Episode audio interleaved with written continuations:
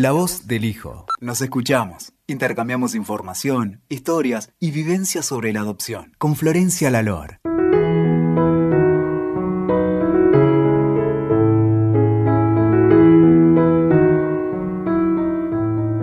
Hola a todos, bienvenidos a un nuevo podcast de La voz del hijo.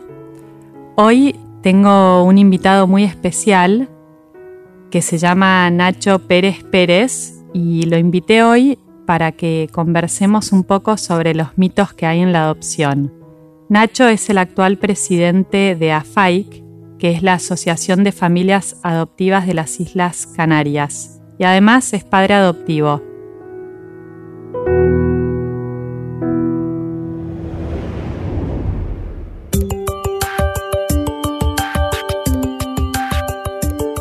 ¿Cómo estás, Nacho? Hola, buenas tardes, Florencia, ¿cómo estás? Encantado de que me invites a, este podcast. Gracias a vos por, por prestarnos tu tiempo. ¿Querés contarnos, Nacho, un poco qué es AFAIC? Pues eh, AFAIC es la Asociación de Familias Adoptivas de las Islas Canarias, en España. Eh, desarrollamos una tarea de organización de espacios de encuentro de familias, formación para los integrantes de la asociación y las familias extensas. Y bueno, pues revisamos la actividad y los objetivos de por qué nos asociamos periódicamente, ¿no? Somos una entidad con vocación de ayuda a proteger a la infancia y a, la adolescencia en situación de vulnerabilidad, evidentemente sin ánimo de lucro. Y bueno, arropamos a las familias en los diferentes procesos, eh, nuestro, planteamiento, nuestro planteamiento siempre ha sido y será que las asociaciones que aglutinan familias adoptivas como la nuestra, pues eh, tenemos que ir de la mano con las administraciones y con los organismos que gestionan los procesos adoptivos. Por dos cuestiones principales. Primero, porque la comunicación es esencial para que la información y la formación que, que se va desarrollando hacia las familias vaya de la mano de las administraciones y de las asociaciones. Y por otro lado, porque las familias muchas veces se acercan a explicarnos situaciones o a hacer consultas sobre posibilidades de adoptar o información que igual ellos consideran en, ese momento que es un tanto delicada para hacerla directamente a las administraciones porque, bueno, en cierto modo se sienten juzgadas y juzgados, ¿no? Sí. Por eso, bueno, tratamos de hacer un, un acompañamiento y, bueno, pues también tratamos de, colaborar para que los procesos adoptivos eh, se, hagan de una forma pues transparente y con, total rigurosidad, ¿no? cumpliendo todas las normativas. ¿Y mm, cuánta gente forma parte de la asociación hoy? Bueno, hoy en día activamente estamos, somos en torno a unas 50 familias. Es verdad que, bueno, pues eh, el asociacionismo es, un entorno un poco oscilante, ¿no? Entonces siempre estamos ahí bandeando un poco las cifras, pero más que la importancia de las personas que, se asocian en, la, en lo que es la, la organización de AFAIC, a nosotros también lo que nos interesa es hacer un trabajo divulgativo y un trabajo didáctico, ¿no? De cara a la sociedad, transformar un poco, pues, cuál es la visión de la adopción porque al final estamos ayudando y nos estamos ayudando, ¿no? Ok, sí, sí, sí, entiendo perfectamente. Y bueno, Nacho, ¿te gustaría que empecemos a conversar sobre los mitos que hay en la adopción? Por supuesto, cuando quieras. Dale, les cuento a las personas que nos están escuchando que hoy vamos a hablar específicamente sobre 12 mitos yo los voy a ir mencionando y Nacho nos va a ir contando por qué son falsos. El primer mito que vemos mucho en la adopción es el de madre hay una sola. ¿Qué pensás, Nacho? Bueno, efectivamente, como tú decías, eh, nosotros eh, consideramos que es falso. Esto nace, no sé si me puedes dejar un minutito para explicarlo. Sí, por supuesto. Eh, nace de un trabajo de un trabajo colaborativo que hicimos entre AFAIC y La Voz de los Adoptados, que es una asociación de ámbito estatal en España. Sí. Y, bueno, pues nos parecía muy interesante que conjuntamente tratáramos este, este asunto de, desmontar todas estas cuestiones que están arraigadas a nivel social y que no, no podemos evitar que, que la gente piense determinadas cuestiones, pero sí ayudar a reflexionar la gente en general, a la sociedad, sobre por qué consideramos que son falsos, ¿no?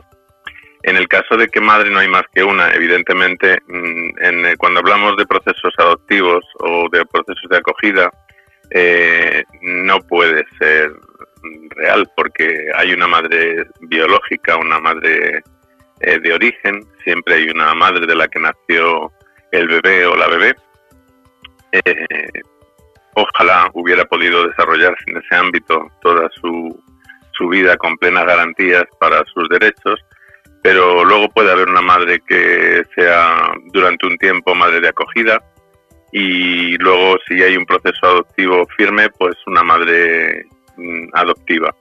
Ninguna es más importante que otra, es decir, todas cumplen, todos los perfiles cumplen un, un papel primordial en las diferentes etapas. ¿no? Sí, sí, yo estoy totalmente de acuerdo, pienso que cada una aporta y suma un poco desde su lugar y en su momento y no, ninguna tiene que excluir a la otra, no hay que elegir entre una u otra.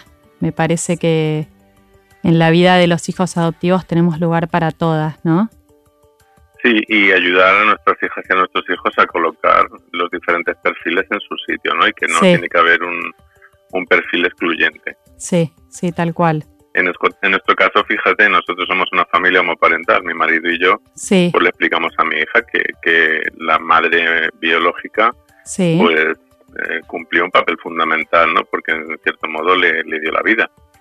Pero es cierto que ahora ella no vive que tenga una madre en el, en el día de hoy, ¿no? En el día a día. Sí. Pero bueno, tiene, tiene esa pieza colocada en el sitio donde corresponde, ¿no? Que no, sí, sí, no debe de, de excluirse. Tal cual.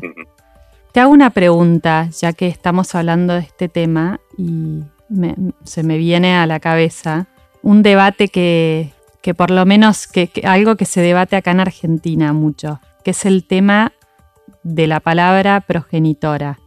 Porque hay muchas personas acá que dicen que cuando uno habla de la madre biológica, la gente por ahí dice, no es una madre, es la progenitora. Yo, a, mí me gusta siempre respetar las diferencias de opinión y entiendo que hay muchos hijos adoptivos que están de acuerdo con eso y que prefieren hablar de su madre biológica diciéndole progenitora y lo respeto. Me parece que cada uno siente lo que siente por alguna razón y bueno, hay que respetarlo. Pero yo, en lo personal, si tengo que ser honesta, a mí la palabra progenitora no me gusta. Me parece que es una palabra muy fría. Entonces cuando, cuando la gente habla de progenitora y, si yo pienso en mi madre biológica como en una progenitora, me, me hace pensar en algo como, como si no fuese persona, ¿no? Como la palabra progenitor me, me resuena como, no sé, como una máquina, como algo frío, no me gusta. A mí me gusta pensar que nací de una mujer. Eh, yo prefiero hablar de madre biológica o mamá biológica. No, sé si en España hay este tema con esta palabra o, no. O, qué pensás vos al respecto? Bueno, yo creo que este debate está muy abierto a todos los niveles. Es decir, creo que la opinión de cada persona debe ser, como tú bien decías, respetada y creo que cada persona tiene el derecho a vivirlo de la forma que estime oportuno. Es decir, hay que tener la empatía suficiente como para darse cuenta que muchas veces el uso del lenguaje que utiliza cada persona, en este caso las personas adoptadas, más que las familias biológicas, tiene que ser respetada porque en diferentes momentos de su evolución vital van a entender determinadas cuestiones que a lo mejor en un momento determinado no han podido terminar de, cerrar. El uso del lenguaje, evidentemente, esta palabra es muy fría, muy eh, creo que, genera mucha distancia emocional, pero también tenemos que tener en cuenta que cuando hay una situación de una adopción es porque, eh, corrígeme si me equivoco, porque en Argentina supongo que es el sistema similar, Sí. Pero aquí en España hay una declaración de adaptabilidad, previa porque hay un desamparo, hay un abandono. Sí, acá también. Por las razones que sean. Y nosotros desde las familias adoptivas tratamos de no hacer juicios sobre por qué ocurrió, aunque tengamos por, necesidad de, ayudar a nuestros hijos y a nuestras hijas a, superar todas esas cuestiones que han, que han vivido. Aunque tengamos esa información, tratamos de no juzgar lo que ocurrió en el pasado, ¿no? Es verdad que a veces no es fácil, pero bueno, yo creo que, que hay que respetar los procesos personales de cada persona y que estas cuestiones, pues, mm, generan debate, pero, pero siempre enriquecen, ¿no? Porque la gente tiene que tener tiempo para, para hacer su discurso de la, de la forma que menos daño le haga. Creo sí, que es, verdad. es verdad. Donde tenemos que centrar el foco. Mm. Sí, es verdad. Me gusta esa, esa explicación. Bueno. Bueno, no, tampoco, tampoco trato de, decir que lo que yo digo es la verdad absoluta, no es una opinión, pero... No, ya sé, ya sé, pero, me gusta. No, no lo había mm. escuchado así y, me gusta mucho. ¿Seguimos con los mitos? Claro. Sí, sí, el segundo mito es el de ser adoptado es una suerte. Bueno, nosotros en el, en el documento que hicimos, en el calendario que hicimos en el 2019, dijimos, llegamos al consenso entre ambas asociaciones de que esto es, esto es falso, ¿no? Sí. Eh, que suerte es poder vivir sin pérdidas, sin que haya una separación, sin pasar por un orfanato o por alguna familia de acogida y que lo ideal sería criarse con la familia de origen, con la familia en la que tú has nacido. Esto realmente sí sería una suerte, ¿no? Que tu vida desde, desde el momento en el que, que eres concebido, concebida, hasta el momento en el que tú eh, pues vas avanzando en, a lo largo de tu vida, tengas la posibilidad de desarrollarte en el seno donde naciste. Evidentemente luego aquí hay una cuestión que también desde las familias adoptivas vemos que, entra un poco en controversia, aunque las personas adoptadas con las que nosotros hicimos este trabajo también comprendían esta visión. ¿no? O sea, yo creo que tenemos la capacidad, eh, ambas partes, de, entendernos y, y además de, no sé cómo explicarte, de ir un poco con, con, el oído bien afinado cuando escuchamos el relato del otro, ¿no? Porque no es eh, contraponer una, una cuestión a la otra. Pero es verdad que en muchas ocasiones eh, niños y niñas que han pasado por situaciones de adversidad temprana o de situaciones de violencia o que han sido eh, apartados de, de, muchas necesidades que tenían en, en su infancia, pues es, es una suerte que hayan podido alcanzar una adopción, eh, porque hay otros niños que se quedan en el sistema, digamos que un poco descolgados, ¿no? No tienen esta, sí. esta situación de, de adopción. Por eso, bueno, es verdad que es falso ser que sea una suerte ser adoptado, porque lo ideal es que no hubiera niños o niñas adoptados y adoptadas, porque, bueno, tendríamos un mundo ideal, pero no, no, es, no es el mundo que vivimos, ¿no? Sí, yo pienso que cuando, cuando un hijo adoptivo escucha que alguien dice que, es una suerte ser adoptado, lo, que yo siento por lo menos es que esa persona se está olvidando de que para que uno haya tenido que llegar a la situación de ser dado en adopción es porque antes ocurrió algo que, en general es algo triste. Entonces es como que la gente en general se olvida de esa parte, ¿no? Bueno, yo creo que la gente más que olvidar es que no hay una concepción. Bueno, yo conozco, conocer un poquito cuál es la realidad de, Argentina, porque también gracias a Flavia Guardiola, que es la presidenta de la los Adaptados, que fue la persona que nos puso en contacto, sí. que la quiero mandar un beso. Eh, pues también en, las conversaciones que hemos mantenido, pues ella también nos ha comentado un poco cuál es su visión, ¿no? Por su origen argentino. Hay mucha desinformación porque el tema de la adopción ha sido un tabú durante mucho tiempo. Sí, es verdad. Un, un tema difícil de abordar, un tema en el que se cruzan muchas miradas cuando hay una conversación con determinados determinadas personas incluso de la familia extensa, ¿no? Miedos, por, por desinformación, porque siempre ha sido un tema que no se ha abordado con, con naturalidad y con franqueza, ¿no? con, honestidad y de una forma más transparente. Yo creo que la tendencia, al menos en España, eh, o es en lo que las asociaciones estamos ahí presionando todo lo que podemos, es que se le dé naturalidad a, la, realidad adoptiva y que se entienda perfectamente cuál es el, el origen de por qué una persona adoptada, cuando le dicen eso, puede sentir según qué cosas. Incluso nosotros, los padres adoptivos, que somos personas que hemos eh, en un momento determinado dado el paso de, querer adoptar, desde ese momento hasta que uno tiene un crecimiento o llega a la situación en la que consigue la adopción, es un aprendizaje constante. Nosotros estamos en, en continua formación. no termina nunca. Todos los días aprendes algo nuevo y creo que cuanto más se visibilice, no creo que haya una herramienta más potente a nivel social que visibilizar las realidades, ¿no? Sí, sí, tal cual. Y bueno, creo que es más, más la falta de, abordar el asunto a nivel social que el olvidarlo. La gente no, no, no olvida lo que no conoce, ¿no? No sé si me he explicado bien. Sí, sí, sí, sí. Y por eso nosotros hacemos el trabajo que hacemos. Sí, sí, además es muy importante la, la, labor que hacéis también desde la voz Muy interesante que trabajemos colaborativamente. Sí, sí, Bueno, el tercer mito que quiero nombrar es uno que dice la adopción es solidaridad. Bueno, la adopción no es solidaridad.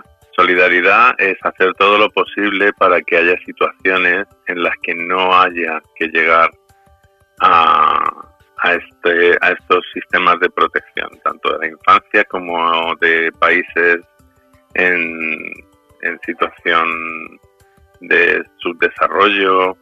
Eh, la solidaridad es otra cosa. Cuando nosotros las familias eh, damos el paso de, de intentar adoptar, lo hacemos como una responsabilidad, ¿no? Para que el derecho de un niño o una niña a, crecer en una familia se, se lleve a cabo.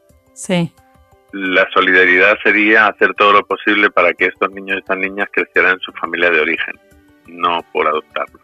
El hecho de la solidaridad, de la solidaridad, eh, yo creo que va más eh, al hilo de una antigua visión de, de, que se relacionaba la adopción con, con un aspecto más compasivo, relacionado con guerras, con crisis económicas, o bien personajes famosos que desde su posición de bueno de seres superiores no económicamente pues van a un país subdesarrollado y adoptan pues no se sabe cuántos no lo que hagan falta para, para que parezcan mejores personas. Pero yo creo que la realidad de la adopción no tiene nada que ver con eso.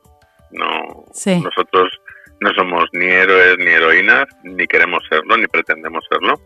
Las personas adoptadas no necesitan superhéroes que les... Sí, además a, mí me pasa que muchas veces por ahí me dicen o, he escuchado gente que opina de padres adoptivos y que te dicen, ay, sí, son unos santos. Y la, realidad es que los padres adoptivos son padres con un millón de defectos como, como somos todos los padres.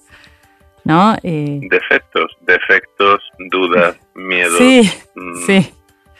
Va en la condición de ser padre. Todo eso, tal cual, tal cual, como me pasa a mí que soy madre y seguramente me estoy equivocando en la mayoría de las cosas.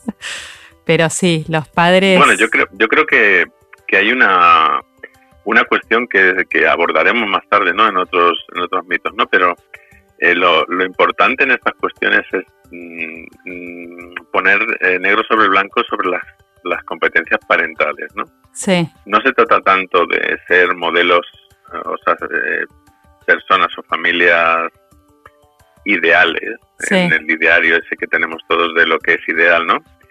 Sino de que haya personas que tengan la capacidad de entender, de asumir, de recapacitar, de reflexionar sobre las cuestiones que van a poderse van a poder ocurrir a lo largo de la, de la vida, ¿no? Sí. Yo creo que son más importantes, mucho más allá que el modelo de familia, si es familia monoparental, si es familia homoparental. Sabes que en este aspecto también ha habido muchísimos debates con derecho sí, derecho no. Yo creo que las familias adoptivas no tenemos derecho a adoptar. Tenemos el deseo de ser padres, pero el derecho es de los hijos y las hijas a tener la mejor familia posible. Sí, sí. Da igual el, el modelo familiar que sea, ¿no? Sí. Bueno, y, así eh, entramos al, al cuarto mito, que es la búsqueda de orígenes es una traición a la familia adoptiva. Bueno, esto es falso. Eh, es un derecho de la persona, es un derecho humano a saber de dónde venimos, a conocer nuestras raíces, las de todas las personas, pero las personas adoptadas en muchas ocasiones les faltan muchas piecitas que colocar en, en su pool de, de interior, ¿no? Sí. Saber de dónde venimos es una necesidad universal, es un derecho humano y es una obligación de las instituciones y de todos los organismos que están autorizados a custodiar a- y, a- y tienen la obligación de facilitar la información que esté en los expedientes adoptivos.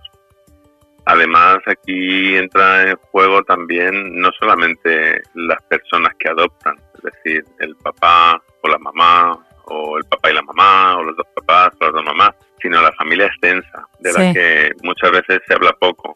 Hay un falso mito de, de que las familias extensas muchas veces consideran que, que el que las personas adoptadas intenten hacer esta búsqueda o, o intenten averiguar sobre sus orígenes eh, es una traición hacia las personas que las han adoptado, por, por- por los mitos que hemos hablado antes, ¿no? Porque tienen que estar agradecidos, porque eh, con todo lo que han hecho por ti, pues todas estas frases que están, están en, el, en el día a día en, boca de, de toda la, la gente que rodea la adopción, hacen mucho daño, hacen mucho daño porque muchas veces coartan a las personas adoptadas a poder tener la libertad de verbalizar lo que necesitan, Sí, porque a veces no es fácil ni siquiera verbalizarlo.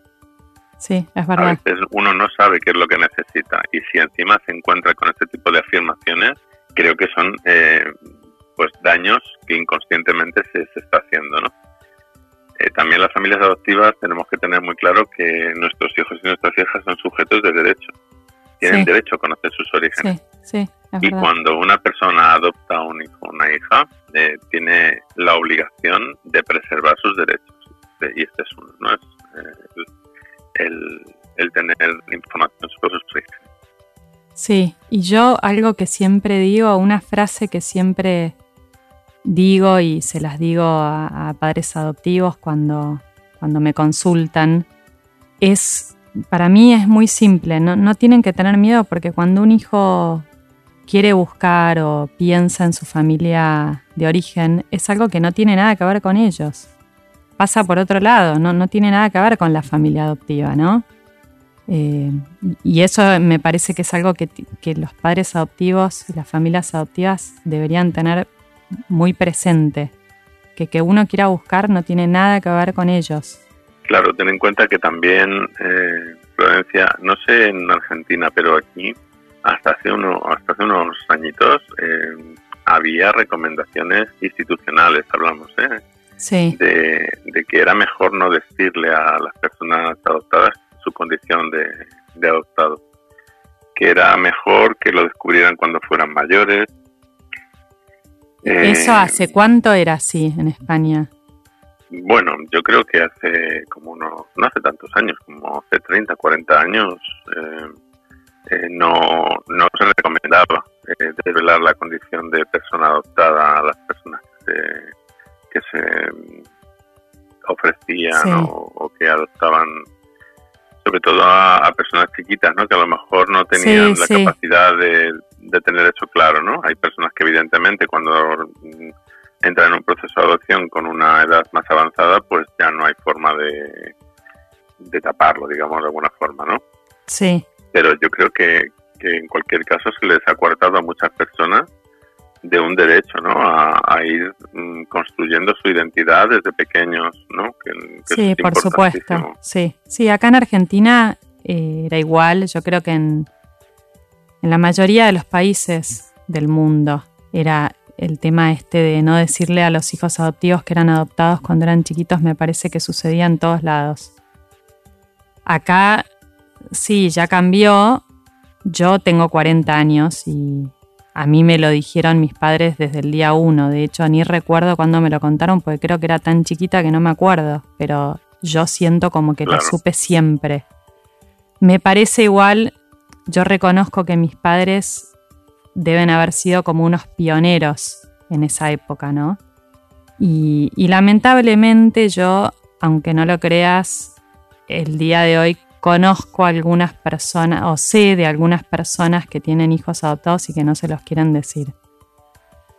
Así que bueno, son esas cosas que mm. lamentablemente siguen pasando. Aquí también, cuando hablamos de familias adoptivas, tampoco hablamos del, del total de las familias adoptivas. ¿eh? O sea, sabemos que queda mucho trabajo por hacer y hay un trabajo de concienciación de que las familias adoptivas también tienen que ser conscientes de que hay muchas eh, peculiaridades de las personas adoptadas y de la relación familiar que se genera desde el momento que se produce la adopción, que uno no puede tratar de manejar a su antojo, ¿no? Que, hay que dejarse asesorar y creo que esta es una cuestión muy importante. Nosotros, por ejemplo, no tenemos sentimiento de, propiedad, muy entrecomillado, ¿no? De nuestra hija. Eh, nosotros tenemos un sentimiento de acompañamiento, de acompañamiento en su proceso desde la adopción, pero no solamente en la adopción, sino de todos los procesos vitales que ella vaya a tener, como los ha tenido desde el día que la conocemos hasta ahora, ¿no? Sí. Creo que el acompañamiento define más el, lo que es la crianza en sí que el sentimiento de filiación legal o, lo que es la cuestión burocrática, ¿no? Sí, sí, es verdad. Creo que, la adopción va mucho más allá de, un papel. Me, me encanta, la verdad que nunca lo había escuchado así y, estoy de acuerdo con vos. Me, encanta la idea de acompañamiento. La voy a tener ahora ahí más yo creo presente. Que todos, yo creo que todos nos acompañamos, ¿no? Sí, y creo que la mejor terapeuta que tenemos en casa es nuestra hija. qué bueno, qué ella bueno. Ella nos ayuda a nosotros igual mucho más que nosotros a ella. Qué bueno. bueno, sigo avanzando con los mitos, pues todavía quedan varios. El siguiente es uno que dice los únicos padres verdaderos son los biológicos. Bueno, en ese aspecto sí es rotundo, eso es falso absolutamente. Las madres y padres biológicos, los adoptivos, son todos verdaderos, los de acogida, unos antes, otros después, otros por un tiempo, otros para siempre, pero son todos necesarios, son todos verdaderos. Fíjate que hace poquito yo me encontré con una situación que me preguntaban, pero no, pero ¿quiénes son los padres de verdad? No, los dos. No, no, pero me refiero a los verdaderos. No, no, los dos. Ya, ya, pero entiéndeme, los auténticos, los dos. O sea, no había forma de, reconducir la situación, ¿no? Sí. Eh, ¿Por qué no avanzábamos en el discurso? Porque estaba mi hija delante. Efectivamente, hay que tener mucho cuidado siempre con el lenguaje que uno utiliza delante de, de, niños o niñas que están en unas edades en las que hay que adaptar los relatos a su capacidad de comprensión. ¿no? Sí pero a nivel social esto sigue ocurriendo y bueno, esto me ha ocurrido a mí hace unos meses, ¿no? En nuestro caso, claro, también somos dos, dos hombres y bueno, creo que va un poco enfocado por ahí, pero, pero creo que se puede extrapolar a todo tipo de modelos de familia. Sí, sí. Y todas, todas las personas que han participado de alguna forma en el proceso vital de nuestros hijos, todos son eh, verdaderos y todos son necesarios. ¿no? Sí. Esto no, no se puede, esto no es ninguna cuestión que sea... No se cuestiona, digamos, sí, sí. bueno, yo, sabes que yo me acuerdo hasta el día de hoy que cuando era chiquita y estaba en el colegio, me acuerdo que por ahí mis compañeritas me preguntaban muy inocentemente, ¿no? Me decían, pero ¿no extrañas a tus papás verdaderos? Y yo les respondía, no, los veo todos los días en mi casa claro. Esa era mi respuesta. Ahí hay un trabajo también. Ahí, hay un trabajo también, ¿no? Pero puede darse el caso de que haya perfiles de niños o niñas que se sientan eh, agredidos con sí, totalmente, totalmente. Por eso creo, que una de nuestras funciones también primordiales es empoderar y explicar y darle herramientas a nuestros hijos y a nuestras hijas. Sí, y hablar de estos para que temas. respuestas. Sí, tal cual. Claro. Tal cual. Es es muy importante. Sí. Bueno, el mito número 6. Los hijos adoptados se pueden devolver. Este es un, mito que conveníamos con la voz de los adoptados que para hacer este trabajo que, hemos llevado a cabo conjuntamente eh, nos ha llevado tiempo de conversaciones y de, bueno poner un poco de manifiesto la opinión de, las dos asociaciones y llegar a consensos, ¿no? Eh, no hay verdades absolutas, pero es verdad, los niños no se pueden devolver. Y cuando utilizamos la palabra devolver, estamos haciendo un uso del lenguaje muy feo. Los niños y las niñas no son objetos, no son cosas que los seres humanos no pasamos un control de calidad, venimos sin garantías, no se puede renunciar a la patria potestad de una persona, de un hijo, de una hija. Y lo que estamos haciendo cuando hay esta situación de la que también es complicado hablar, ¿no? porque no, no se pone de manifiesto en muchas ocasiones sobre las adopciones fallidas o los fracasos en la adopción, lo que se produce es un reabandono, sí. otro abandono más, ¿no? Y esto sí ocurre, sí ocurre. Y a nivel social la gente tiene la sensación de que hay muchos niños que se devuelven. Esto no quiere decir que no suceda, sino que el uso del lenguaje es inapropiado.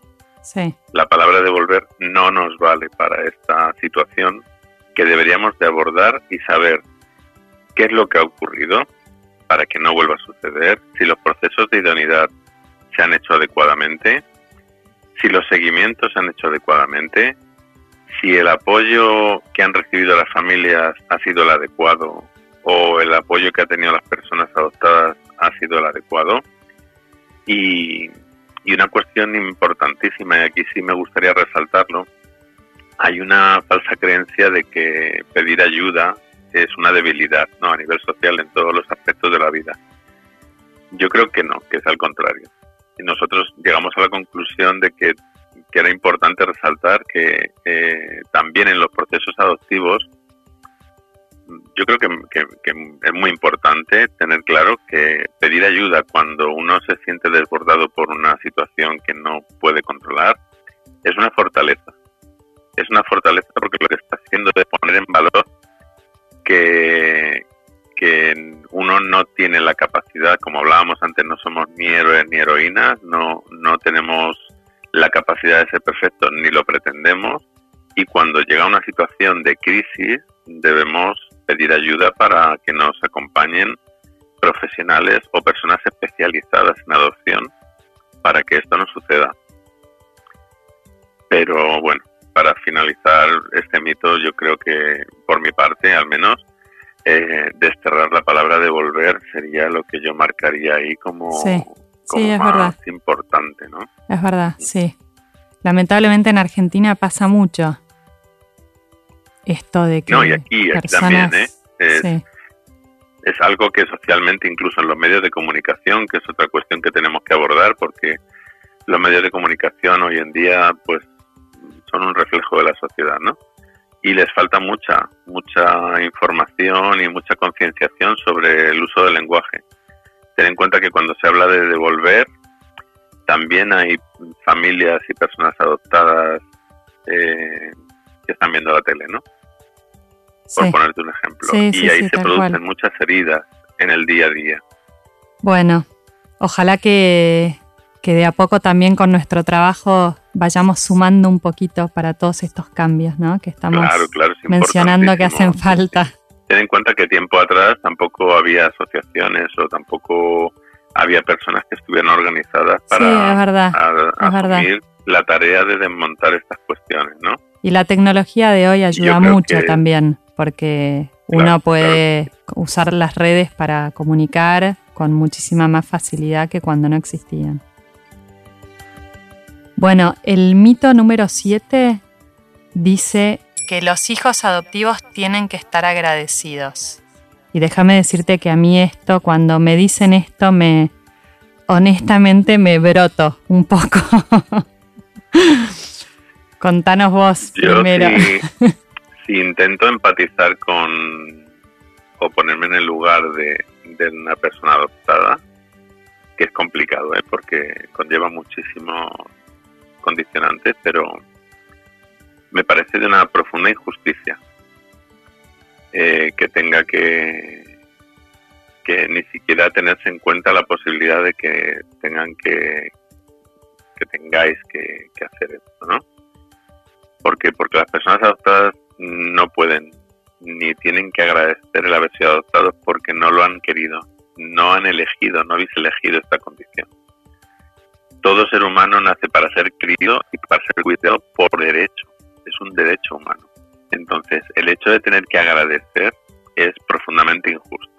También, claro, se daba la circunstancia cuando trabajábamos sobre este mito que hay personas, eh, niños y niñas adoptados que han pasado por situaciones muy adversas o por situaciones muy dolorosas y que, bueno, pues han, alcanzado una adopción en el que a lo mejor su situación general, global, ha mejorado mucho, ¿no?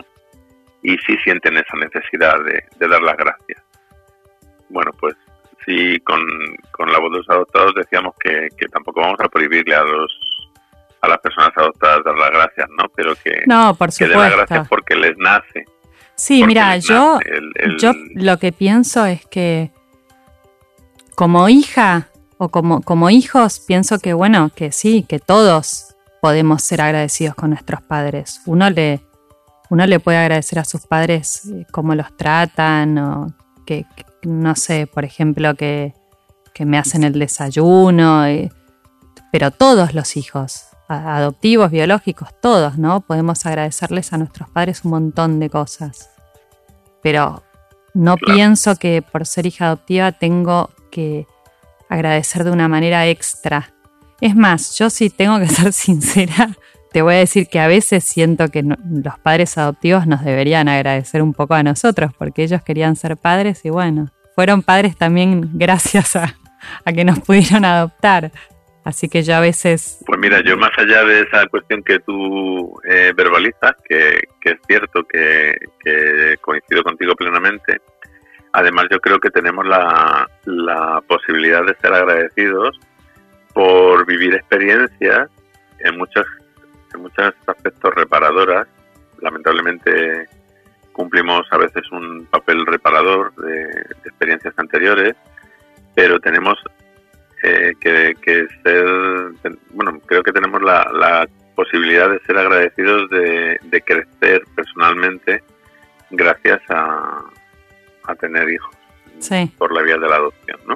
Mi hija me puede dar las gracias porque hoy le he hecho su plato favorito o porque la he llevado donde ella quería ir, si quería montar a caballo, pues le da la sorpresa de, de que hemos ido a montar a caballo, pero el que a mí me dé las gracias por, porque la adoptamos, me, me cae muy mal. Ella ya, de hecho, es que entiende que no tiene esa necesidad, aunque muchas veces da las gracias por cosas que le decimos, tú crees que debes dar las gracias por esto. Y, y, es un momento para que ella reflexione, ¿no? Y para que aprenda esto de lo que estamos hablando. Sí. Porque yo a mis padres biológicos les he podido dar las gracias por mil cosas pero nunca les di las gracias porque decidieran tenerme a mí. Sí, tal cual. Sí, tal cual. Tal cual. No, creo que hay un paralelismo ahí que no que no, no tiene sentido que, que, les hagamos o que os hagamos estar bajo el yugo de esa necesidad de, agradecimiento. sí, sí. Bueno, vamos a seguir con el mito 8, que dice, el amor lo arregla todo. Pues es falso. Mira, cuando se produce una situación de vulnerabilidad tan extrema en la que se declara una situación de adoptabilidad, eh, se genera una declaración legal de desamparo que lleva conlleva un abandono y eso quiere decir que no hay nadie que se quiera hacer cargo de ti y se abra a la posibilidad de adopción evidentemente desde ahí en, de ahí en adelante, cuando se alcanza la adopción, el, el amor tiene que ser el contexto en el que se convive. Pero hay muchas circunstancias, muchas, incontables. Y, y bueno, cada día vivimos en muchas familias, muchas diferentes, en los que por mucho amor que uno tenga a su hijo, por mucho amor que su hijo tenga a su familia, eh, hay momentos en los que necesitamos apoyos, ¿no? El amor puede dar seguridad, puede dar felicidad, pero ni cura ni borra el dolor del pasado. La incertidumbre del futuro, el hecho del miedo que las personas adoptadas eh, tienen intrínsecamente a volver a sufrir un abandono, eso tenemos que comprenderlo y eso no lo resuelve el que haya amor dentro de la familia. Sí, tal cual. Eh, tenemos que trabajarlo permanentemente y además en momentos en los que la situación eh, requiere de intervención profesional, acudir a profesionales y además creo que en el contexto de las asociaciones y de las familias adoptivas tenemos que exigir que las intervenciones se hagan por profesionales especializados en adopción. Sí. Sí, estoy totalmente de acuerdo Creo que la, la condición profesional no da la capacidad de intervención en todas las en todas las situaciones que se dan en, la vida, ¿no? Sí, la verdad que para mí esto es clave y es importantísimo que, que lo escuchen sobre todo las personas que, que están tal vez esperando para adoptar hijos, es que hay que prepararse, prepararse muy bien, porque tener amor para dar no es lo único que hace falta. Así que sí, estoy totalmente de acuerdo. Yo te contaré algo yo. Nosotros cuando estábamos en el tiempo de espera, ¿no? Desde que iniciamos el proceso de, de valoración y demás, pues, oye, me recomendaban un libro y me lo compraba. En unos días leído, todo integrado y fantástico. Me recomendaban otro libro, lo compraba, lo integraba, fantástico. Cuando yo, mm, bueno, pues cuando tuvimos la posibilidad de, de adoptar a nuestra hija, yo pensé que lo sabía todo. pero nada más lejos de la realidad, ¿no? Es decir, esto es un aprendizaje constante. Las familias que están en el proceso de adopción o que están pensando en adoptar, las familias preadoptivas en todas sus eh, facetas, eh, deberían de formarse. Las personas que ya han alcanzado el proceso adoptivo o que ya han, han iniciado el proceso adoptivo tienen que ser consecuentes con lo que están haciendo, asumir la responsabilidad que, que asumimos y darse cuenta de que esto es un aprendizaje constante. Y para tener un aprendizaje constante hay que estar en constante formación. Sí, sí. Y la formación no tiene que ser reglada, ni ir a la universidad, ni. No, no, no. O sea, hay que estar permanentemente en contacto pues con estas cosas como las que estamos haciendo hoy tú y yo, ¿no? Sí. Que verbalizamos cosas que a lo mejor le sirven a la gente para reflexionar sobre ellas. Eso ya es formarse. Sí, sí, tal cual que también es un poco, yo lo pienso también desde el lugar de madre, yo creo que la paternidad es un poco un camino que uno va aprendiendo mientras es padre, ¿no? Siempre es así. Sobre todo con el primer hijo, pobre. Uno con el, con el primer hijo, uno siempre, yo, yo al menos pienso que es uno con el que más se equivoca. ¿Tú has pensado alguna vez si todas las familias que tienen hijos biológicos propios, y aquí abro un paréntesis, ¿no? Porque creo que, que, biológicos somos todos y todas, ¿no? Sí. Las personas adoptadas también, que muchas veces hacemos la diferenciación entre adoptados y biológicos. Y, sí. y hay niños y niñas adoptados que dicen, bueno, entonces que soy yo, una, una verdura, ¿no? Porque no soy biológico. Eh, bueno, ¿tú crees que si tuviéramos la capacidad o la posibilidad de hacer estudios de idoneidad a todas las parejas, a todas las personas que quieren tener o, desean ser padres, eh, todos cumplirían con esos esas eh, fortalezas sobre estas cuestiones. Yo estoy seguro que no. Sinceramente no. Nosotros, Yo también, por supuesto que no. Entramos, nosotros entramos en este proceso de una forma absolutamente voluntaria y consciente. Sí y tenemos que asumir la responsabilidad y tenemos la obligación moral y ética de hacerlo bien. No solamente de hacerlo, sino de hacerlo bien. Sí, estoy de acuerdo. Bueno, vamos a seguir. Quedan poquitos mitos. El mito número 9 dice, se quiere más a los hijos biológicos que a los adoptados. Falso, absolutamente falso. Eh, evidentemente, mira, yo no tengo ni hijos biológicos propios, pero eh, el amor es algo que no, no es genético ni, ni te lo da una ley, ni te lo da una sentencia judicial.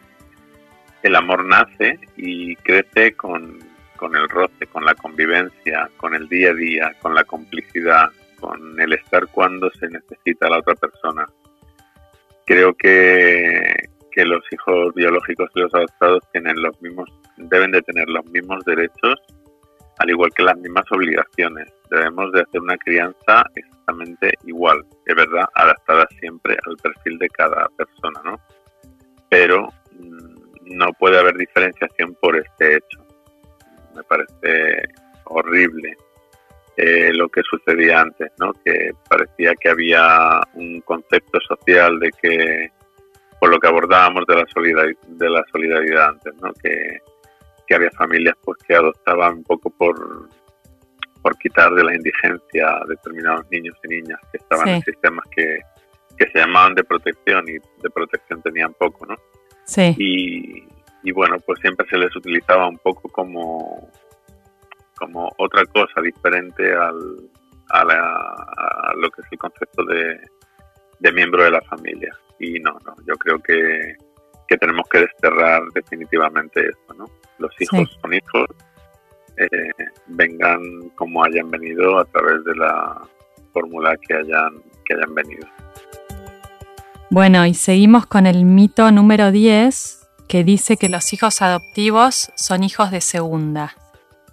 Bueno, pues es que esto va al hilo del anterior, ¿no? Eh, lo que hablábamos, mm, todos los hijos e hijas son iguales, eh, tienen los mismos derechos, las mismas obligaciones, eh, no puede haber diferenciación en el trato, ni en la crianza, ni en los enfoques que se les da por, por esta condición de ser hijo biológico propio o hijo o hija adoptado o adoptada. No, no creo que es muy muy interesante que, que recalquemos estas cuestiones porque todavía hay una falsa creencia de que los hijos adoptados no tienen la misma vinculación emocional con, la familia adoptiva y para nada.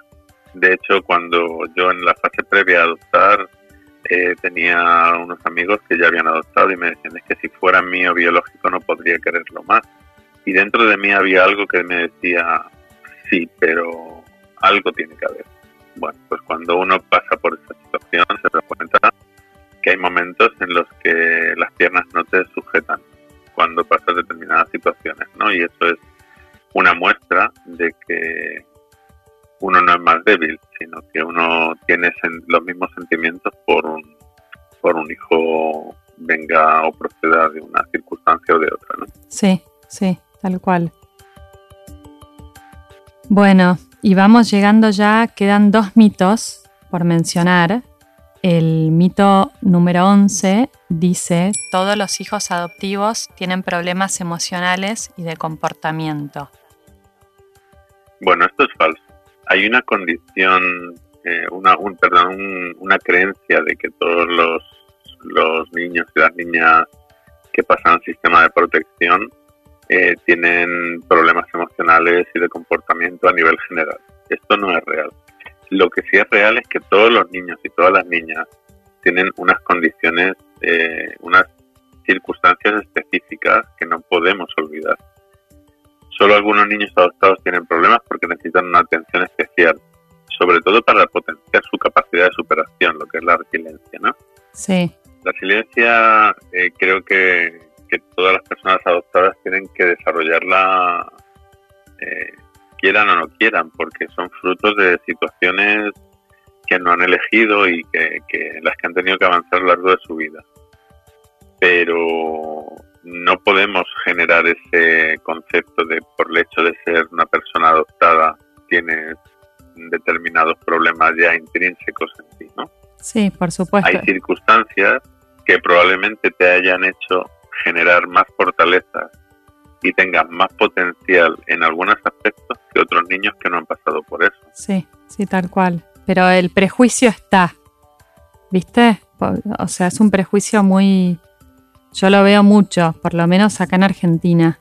Sabes que a mí hace, hace, no sé si fue hace un año o dos, no me acuerdo ya si fue en el 2018 o en el 2019, me pasó algo que, que me cayó muy feo, como lo sentí yo, fui a la Cámara de Diputados, acá en Buenos Aires, porque había como una charla abierta que la, la moderaba una senadora con respecto a la adopción. Yo fui como oyente, ¿no? Uno, cualquier persona interesada podía ir. Y eh, había varios exponentes que hablaron del tema, entre ellos había, me parece que una psicóloga, trabajadora social, abogadas y había un juez nacional. Y el juez nacional en un momento hizo un comentario, dijo que los padres adoptivos se frustran y se enojan porque no pueden aceptar que sus hijos adoptados nunca van a poder ir a Harvard. Yo la verdad que me quedé bastante helada, no, podía creer lo que estaba escuchando. además me cayó mal. Eh, yo no fui a Harvard, pero fui a una muy buena universidad en Estados Unidos en donde estudié una maestría y me quedé como pensando por, qué cree que las personas que somos adoptadas no tenemos la capacidad para estudiar, por ejemplo, en una buena universidad. ¿De dónde, de dónde saca la gente esa idea? No entiendo. Además, hay un montón de personas que no son adoptadas y que tampoco tienen por ahí la, capacidad intelectual para ir a Harvard, ¿no es cierto? La condición de ser persona adoptada no conlleva la capacidad o no de hacer según qué cosas. Sí, sí. Yo creo que pueden existir limitaciones, pueden existir discapacidades en hijos y en hijas, sean biológicos propios o sean personas adoptadas, sean hijos adoptados o hijas adoptadas. Pero siempre centramos un poco el foco en la falta de capacidades, ¿no? En, sí. en que como se presupone que han pasado una infancia dura o han pasado un, pues han tenido un pasado oscuro, ¿no? De que nadie quiere descubrir, del que todo el mundo quiere averiguar, pero nadie quiere descubrir. Eh, pues eso ya te marca para toda la vida, que es cierto que, que, marca, ¿no? Pero no siempre marca negativamente. Por supuesto. Yo, por ejemplo, Mm, creo que la inteligencia emocional que se desarrolla en muchas, en muchas circunstancias, en mi hija es muestra de una muestra de ello. La inteligencia emocional, la capacidad de resiliencia, la capacidad de supervivencia que se genera es mucho, mucho más elevada que la general, ¿no? O sí, sí, tal cual. Mal llamada normal, si es que alguien conoce lo que significa la palabra normal. Sí. Eh, de, del grupo de, niños y niñas en general. ¿no? Sí. No podemos hacer esta diferenciación por la condición de, ser adoptado o adoptada. Sí, por supuesto. Yo te cuento que en mi consultorio he visto muchos niños que han tenido unos primeros años de vida muy difíciles. Y sin embargo son niños que una vez que fueron adoptados y que y que empezaron a tener un acompañamiento son inteligentísimos. Y, lo he visto y, yo creo que al final del día los recursos que cada individuo tiene es algo con lo que uno nace o no, ¿no? Uno no puede saber los recursos que va a tener una persona cuando crezca. Claro, además lo, que intenta, lo que intentamos hacer también desde las asociaciones es generar espacios donde las familias tengan herramientas para detectar cuestiones que a lo mejor familias que no, no debe decir que no presten atención, ¿no? pero en general eh, no tengan esta situación, mm, igual no se fijan tanto en ellas. Es verdad que muchas veces a nosotros se nos acusa de que somos demasiado obsesivos en analizar determinados comportamientos, determinadas cuestiones o hacer seguimiento a determinadas determinados aspectos que a lo mejor otras familias no le prestan atención, pero porque a lo mejor nosotros sí tenemos un expediente, unos antecedentes por los que tenemos que tener más cuidado con según qué cosas. No siempre porque haya un aspecto negativo, sino porque tengamos que prestar mayor atención a una determinada cuestión. Lo que sí tenemos claro es que no, no todos los niños tienen problemas emocionales y de comportamiento, pero sí es verdad que la gran mayoría de niños y niñas adoptados y adoptadas tienen un potencial de resiliencia mucho más elevado que la media y que la capacidad de superación es que va en su condición efectivamente eh, a, muchos niños, a muchas personas les daba yo la situación por la que han pasado algunos de nuestros hijos, nuestras hijas, para que se atrevieran a hacer afirmaciones como estas, ¿no? Sí, sí. A este juez, por ejemplo, del que tú me hablas, pues cuando habla de la frustración de las familias, yo mm, le invitaba a, a conocer un poco más de estas circunstancias. Y aquí no sé si allí, pero aquí hay un dicho que dice que quien quiera juzgarme que se ponga mis zapatos, ¿no? Bueno, creo que, que es muy muy gráfica esa, esa afirmación, ¿no? Sí, tal hay cual. Que, hay que ponerse en el lugar del otro. Tal cual.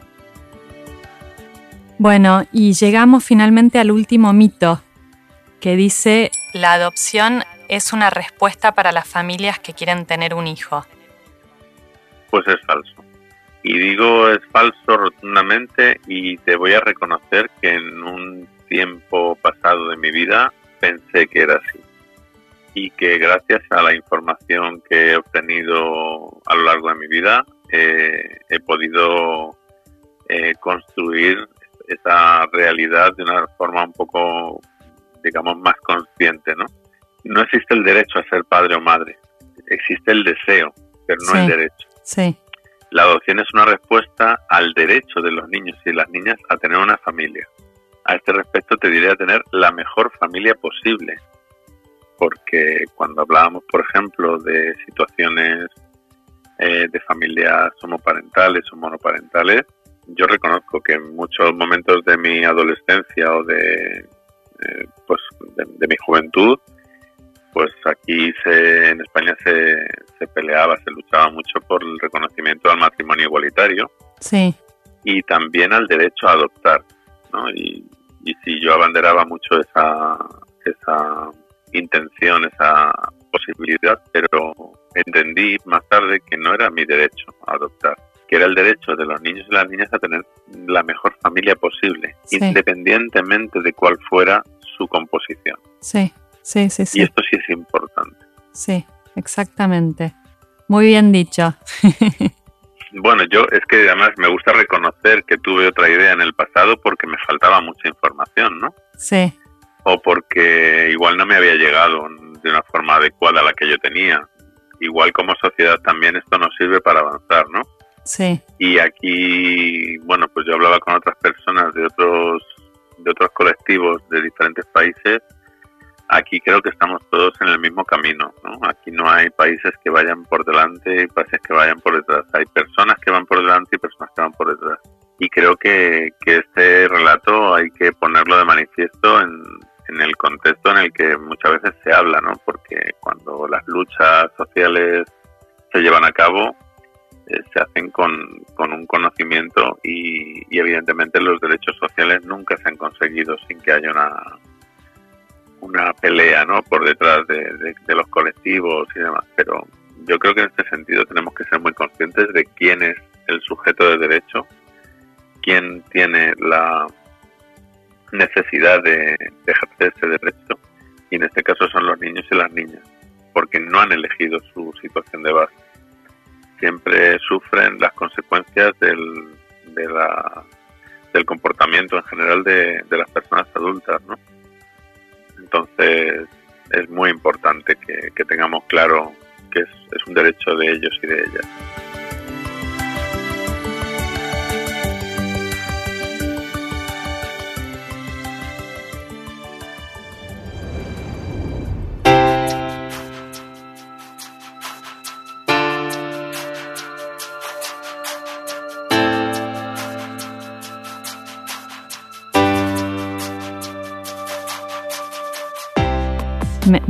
Me, me quedo pensando en un, un, montón de cosas que dijiste, Nacho, que, bueno, que por ahí las, las escuché de esa manera por primera vez y, me gustaron mucho, así que me, quedo reflexionando en muchas de las cosas que hablamos.